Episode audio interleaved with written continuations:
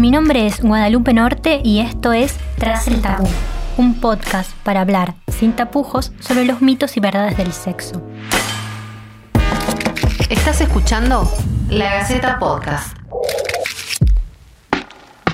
En este episodio vamos a zambullirnos en el squirt, los orgasmos y la eyaculación femenina, con la novedad de que hoy nos acompaña nuestro auspiciante, el sex shop Amsterdam Love Store.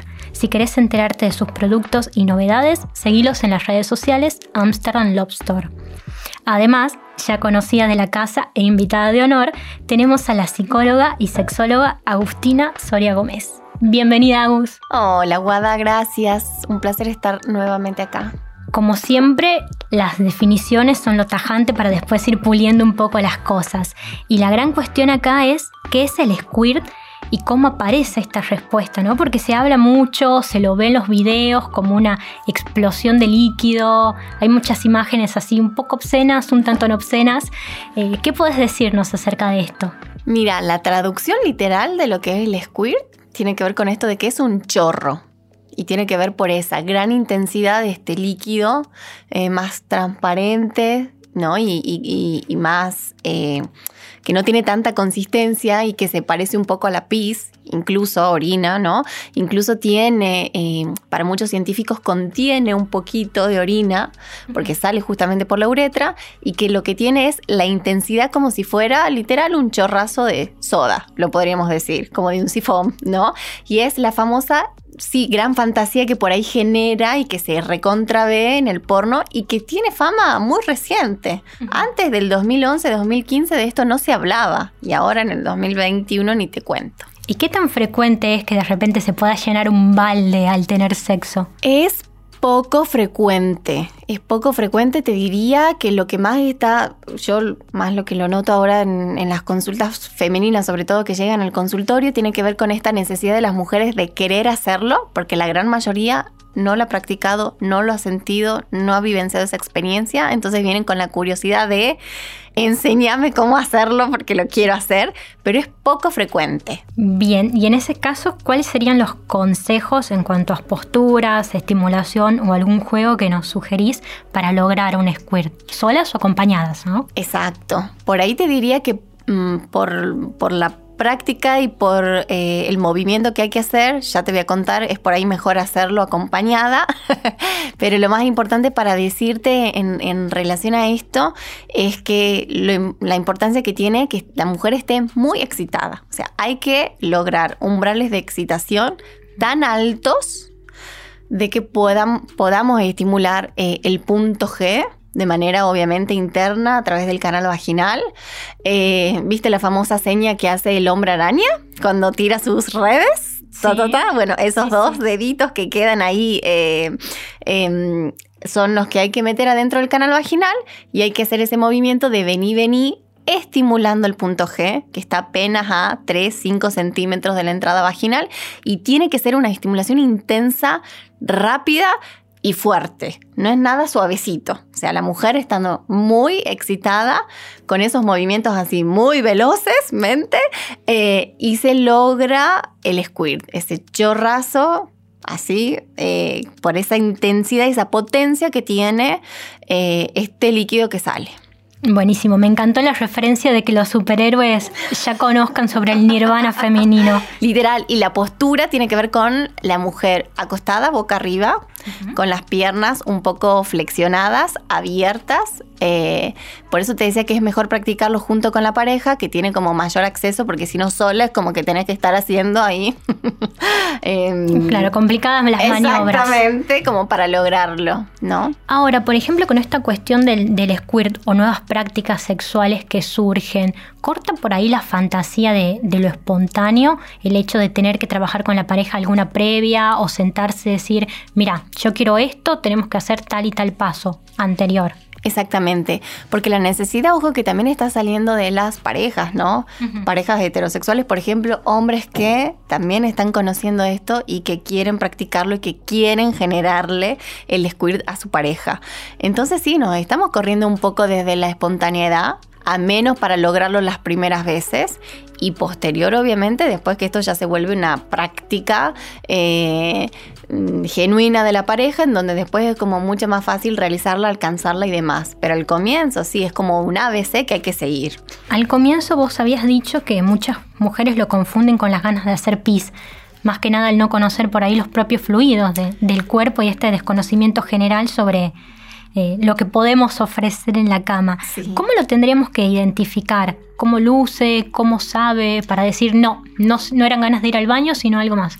Lo primero para identificarlo es esto que estás diciendo de las ganas de hacer pis. Eso es lo más importante. O sea, la sensación que vas a tener es ganas de hacer pis y no hay que confundirlo, tenés que sostener esa, esa sensación y animarte a ir un poquito más hasta alcanzarlo y darte cuenta de que ese fluido no va a ser orina, ¿sí? Proviene de las glándulas de Skene, sí sale de la uretra como la orina, pero es mucho más diluida, más transparente, ¿sí? Y, y no tiene ningún sabor.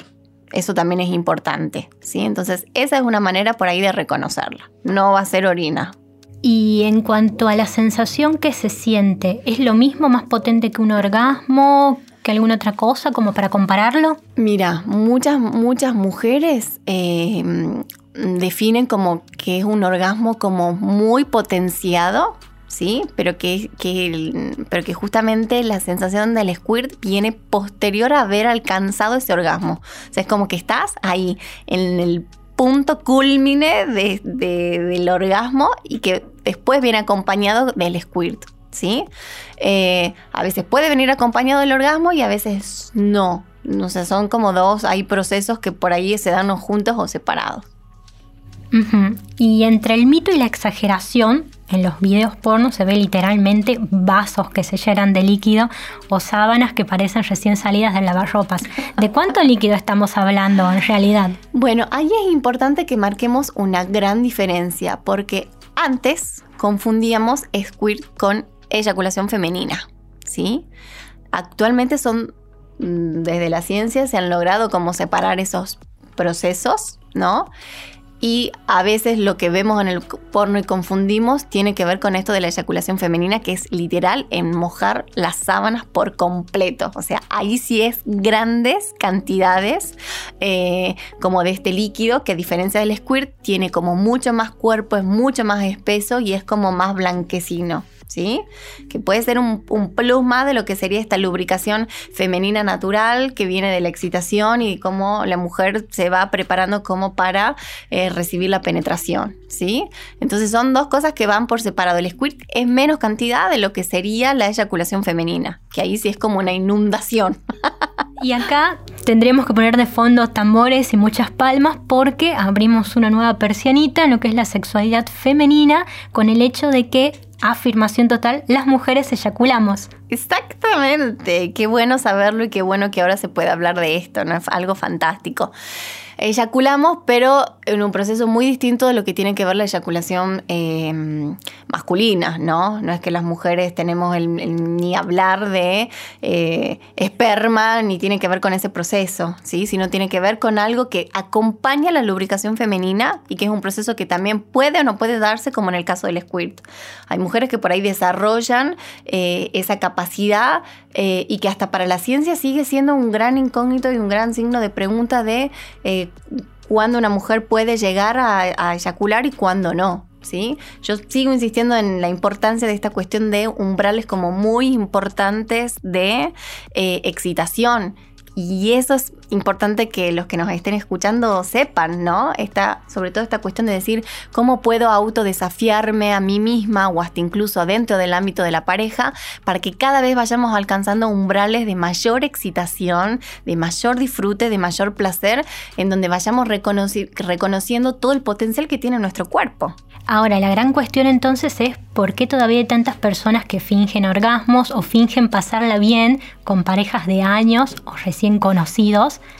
Porque es lo cómodo. y hay que decirlo, es lo cómodo.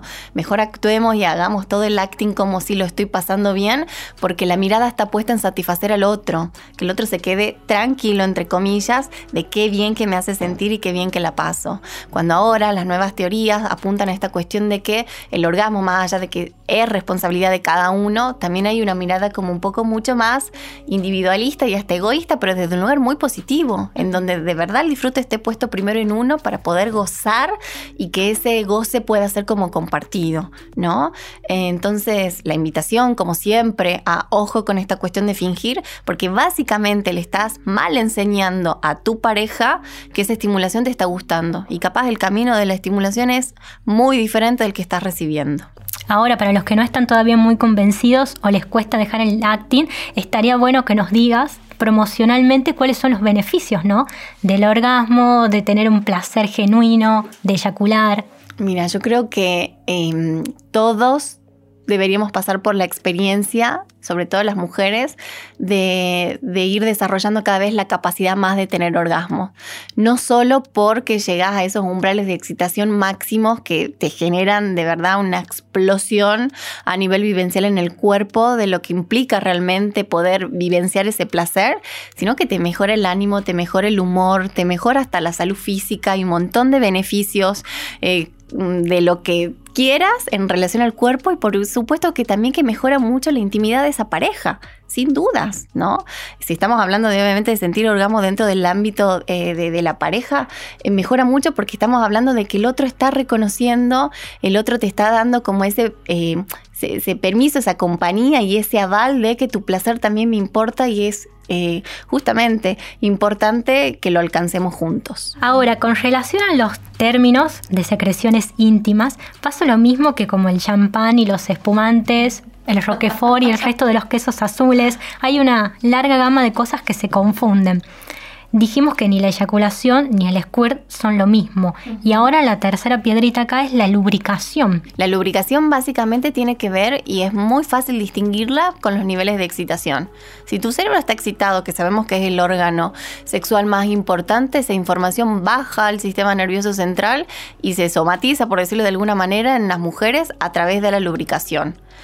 Obviamente hay mujeres que a pesar de la edad que tengan tienen problemas para lubricar y eso será algo para chequear con su gineco, pero si no, la clave para que vos puedas distinguir si estás eh, excitada, si te está gustando esos estímulos que estás recibiendo, tiene que ver con esto de la lubricación. Es una muy buena manera de decir, por acá es, por acá vamos bien. ¿Sí? Entonces son procesos totalmente distintos. Lo A, lo primero que tiene que darse sería esto de excitada, lubricada posterior, si viene un orgasmo, que podría estar acompañado de eyaculación femenina, del squirt, de ambos o de ninguno. Una frase que me gusta mucho sobre esto es estoy seca, no rota, ¿no? Para reflejar esto de que hay algunos problemas que tienen solución y no por eso hay que cohibir el, deseo a avergonzarnos como mujer todo tiene solución, todo tiene tratamiento a través de estos tratamientos que hoy por hoy estamos eh, promulgando mucho, que tiene que ver con este trabajo multidisciplinario entre la parte médica, por ejemplo, si estamos hablando de mujeres con gineco y con terapia sexológica. Y está bueno esto aprovechar para decirlo. Si hay algo ahí de tu eh, sexualidad y tu intimidad que te está haciendo ruido, no hay que sobreadaptarse a ningún síntoma. El sexo no debería doler en ningún punto. No habría que bancarse, por ejemplo, la sequedad vaginal y habría que pedir ayuda y que veamos si es una causa biológica o si tiene que ver con una causa más terapéutica y más emocional podríamos tener quizás sequedad vaginal porque hay algún problema de pareja o porque no estamos disfrutando. Contra. O por cuestiones también como muy personales. Hay personas en donde eh, la sequedad vaginal, el vaginismo también tiene que ver con trampas emocionales que venimos acarriendo desde hace tiempo y que en X situaciones eh, esos síntomas aparecen y en que en otras no. Entonces no hay que sobreadaptarse a nada, hay que pedir ayuda porque el sexo hay que disfrutarlo desde el el, paso A hasta el Z. Bien, y otro gran complejo que tenemos las mujeres en relación a los orgasmos es esto de que pareciera que no solamente se tienen que sentir, sino que deben gritarse. ¿Valen igual los orgasmos silenciosos? ¿Se puede disfrutar y tener una cara de mutismo total? vale todo en el sexo, Guada, vale todo. Eh, y todo esto que me decís en relación a, los gemidos, a los, a los gritos y todo lo demás, tiene que ver con un sexo que viene mal aprendido desde el porno. ¿Sí? El orgasmo, lo más importante para decirte es que es una sensación muy vivencial y personal. Vos lo podés vivir de una manera y yo lo puedo vivir de otro. O hasta incluso con una pareja, con distintas parejas también la vivenciamos de manera distinta, estando a solas, estando en diferentes eh, días hasta de nuestro ciclo hormonal, que nuestro cuerpo obviamente resuena de manera diferente. Entonces, vale todo. Lo importante es que vos te apropies de ese orgasmo ¿sí? Y, te animes a vivenciarlo de la manera que te sale. Habrá personas que lo hacen a un perfil más bajo porque también tiene que ver con sus características de personalidad y habrá otras personas que se dejan llevar y que le sale lo que sea, ¿no? Y todo es bienvenido y es aceptado. Me gusta esto que decís porque también a veces las mujeres se sienten muy rígidas y eso termina por interpretarse como que son frígidas. Sí, eh, y no solamente eso, sino que también tenemos que seguir como el guion, el guion este que hemos ido aprendiendo, ya sea desde el porno, desde la parte social o desde lo que, no sé, desde historias con otras parejas, ¿no? Eh, yo me la juego como sexóloga que soy de decirte que, más allá de que obviamente hay algunos casos chequeados desde la ciencia que tienen que ver con todo esto de la frigidez y de la anorgasmia, em, de que mujeres que no hayan sentido el orgasmo pasa por esta cuestión del poco chequeo con ellas mismas, ¿no? En profundizar un poco más en su intimidad. El orgasmo es algo que se aprende, todos aprendemos a orgasmear, ¿no?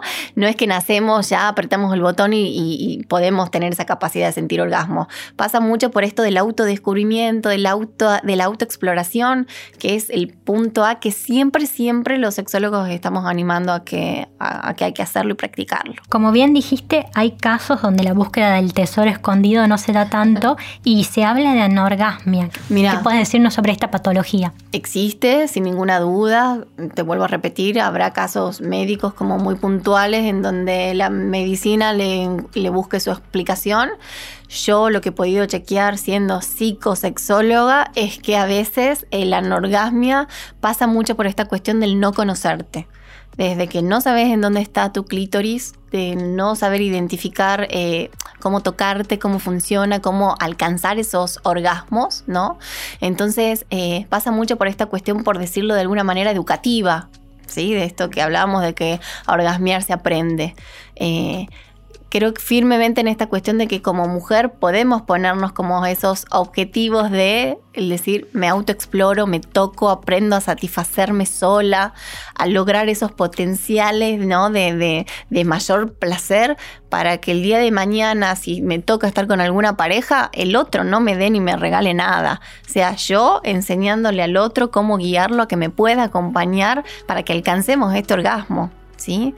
Entonces, me parece que no quiero ser exagerada, pero el tratamiento para la anorgasmia justamente tiene que ver con esto de conocerte, tocate, autoexplorate, generate placer, sentí tus propios orgasmos. Concuerdo con esto, sin embargo, también veo muchísimas personas que tienen miedo, ¿no? A decirle a su pareja, mira, lo que estás haciendo no es así, no me genera placer y prefieren callarse en lugar de, ser las activas, precisamente también con, un temor al hecho de que, bueno, crea el hombre de que nosotras disfrutamos mucho más o que nos gusta mucho más el sexo, que queremos más placer. Sí, y que también tiene que ver con roles aprendidos, lo que el otro espera de mí, ¿no? Como su pareja, como su mujer, como su esposa, como su novia, como lo que fuera. Y seguimos ahí muy... Eh, estructurados desde esta cuestión muy, a veces desde el machismo, desde lo que se espera de una mujer en el sexo, ¿no?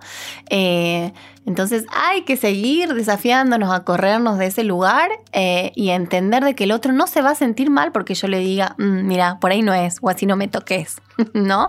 Yo creo que hoy por hoy a un hombre bien plantado, amigado, eh, con su parte femenina también y, sanando ese machismo, quiero al lado una mujer que le diga, mira, esto es así, así, así, yo disfruto, mira cómo me toco, mirame, aprende o vení, tocame y te ayudo. Eh, yo creo que si estamos hablando de un vínculo también sano, eh, querés ver al otro disfrutar y poder ser testigo y compañero de eso. ¿No? Entonces, algo que excita mucho a los hombres pasa a veces por esto, por generarle ese disfrute y ese placer. Y si yo te estoy dando el mapa de cómo puedes llegar a encontrar ese tesoro, se vuelven locos, ¿no? Entonces... ¿Y qué tareas prácticas darías para la casa en ese caso? Así, maestra con deberes para, para quien quiera intentarlo. Vos sabés que yo soy precursora siempre de esta cuestión de la comunicación, ¿sí? Eh, si estamos hablando de una pareja, esto tiene que ser lo básico de decir, mira, esto es así, así y así. Y en el caso muy personal, seguir apuntalando esta cuestión de tocate, explorate, anímate a, ponete estos objetivos como decíamos al comienzo de decir hoy voy por esto, ¿por qué no? Si no he sentido un squirt, eh, lo hago, a ver, investigo, exploro, consulto, viste que las mujeres cada vez entre nosotras hablamos más y nos aconsejamos y nos pasamos todos los tips, ¿no? Entonces, si tu amiga llega así, así, así, a ver, vengo yo, lo practico en la casa, veo cómo es esto, ¿no? Entonces, que no tengamos em, ningún tipo de límite en relación a esto y que digamos la salud sexual y el placer sexual, eh, el camino es esta cuestión de vamos por más y quiero más y nunca quedarme ahí en esa zona de confort y comodidad. Ahora, Agus, para ir cerrando, la duda que me viene sobre los orgasmos que verdaderamente queremos. Sumemos a esta cuestión los sueños húmedos. ¿Se puede llegar a un orgasmo a través de, de un sueño húmedo? Recontra, recontra que podemos estar plácidamente dormidas y todas las personas tenemos esos eh, sueños húmedos, llegamos, alcanzamos eh, orgasmos, ¿no? Fisiológicamente eh, te debe haber, te debe haber pasado. Yo en mi caso también súper recuerdo que te despertás extremadamente excitada y que decís, tuve un orgasmo mientras estaba dormida. Eso existe, es real. Obviamente no se puede controlar, para eso no hay ABC. Este, ahora sí me sorprende de que efectivamente siempre se piensa en los sueños húmedos en relación al hombre. Entonces estaba como esta cosita de, a ver, ¿las mujeres pueden o no pueden también llegar a esos niveles? Las mujeres recontra repodemos. La única diferencia que hay esta cuestión de que a veces eh, lo chequeamos en los hombres o a través de las erecciones, ¿no? Que se despiertan ahí todos súper poderosos y potentes, o también porque hubo eyaculación. Entonces, fácilmente, o sea, está con, o sea, es algo concreto que uno puede ver y chequear y decir, ah, sí, mira, tuvo o no tuvo un sueño húmedo. En las mujeres pasa por otro proceso personal que en la medida en la que te conozcas, vos vas a poder reconocer esas sensaciones y vas a poder ponerle nombre. Ah, esto tuvo que ver con esto. ¿Sí? Entonces la clave sigue pasando por ahí, por el autoconocimiento. Ya saben, este, de a poquito, pero anotando estos tips. Agus, muchas gracias por participar otra vez en este podcast. A vos, invitarlos a todos a que se sumen a la comunidad de arroba Agustina en Instagram. Perfecto. Y a vos que estás escuchando, si tenés alguna consulta o comentario, podés enviarnos tu audio al mail de la Gaceta podcast arroba Esto fue La Gaceta Podcast.